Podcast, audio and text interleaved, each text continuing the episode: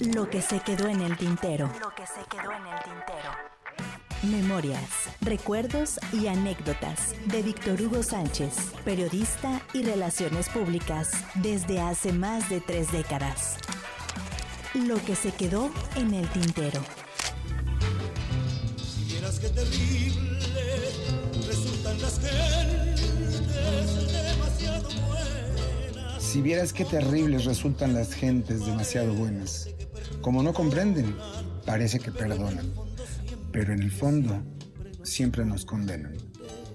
Señor Vázquez, tenemos el evento de Pepe Jara en su antro de la colonia Guerrero. ¿Qué es? Que inicia temporada. Que vaya el nuevo. Yo era el nuevo. ¿Así? Sin nombre. El nuevo, pues. El que iba a todos los eventos que nadie quería cubrir, a las entrevistas que nadie quería hacer. Y en aquellos años, como ahora, la prensa elige qué cubre, qué publica. En aquellos años, como ahora, nadie se ocuparía de un cantante viejo como ya era entonces Pepe Jara, el trovador solitario.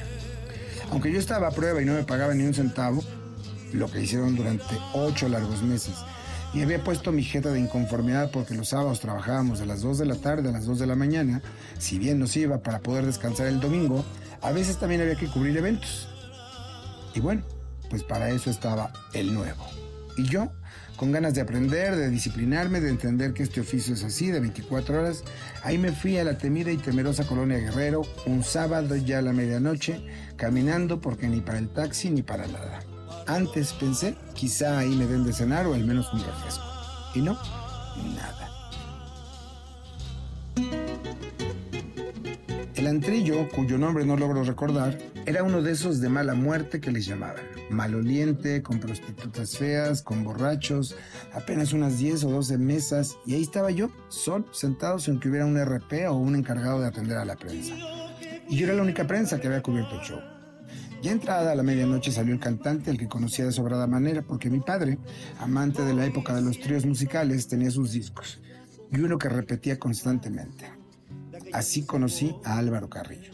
Su especial homenaje a uno de los compositores que aún considero una gloria y de quien sabía algo por las constantes charlas en casa de mi padre y mi tío Jorge, otro amante de esa época musical. Salió Pepe Jara al pequeño escenario del antro con un saco mal arreglado, trastrabillando, ebrio, y comenzó a cantar sin importar las pocas mesas y la poca gente.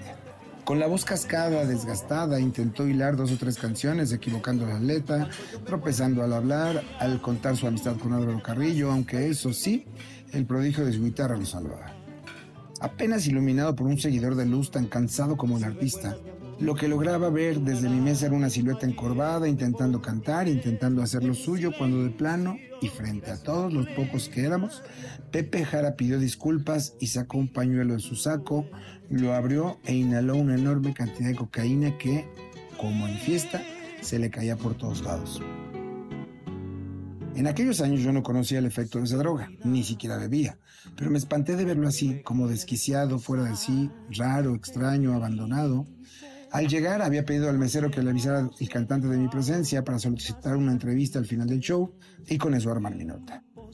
Cuando el show terminó, el mesero fue a buscarme, me dijo que el señor Jara estaba indispuesto, que lo disculpara. Me fui a mi casa, caminando, como tantas otras noches, jurándome que yo nunca caería en esos temas de alcoholismo y adicción.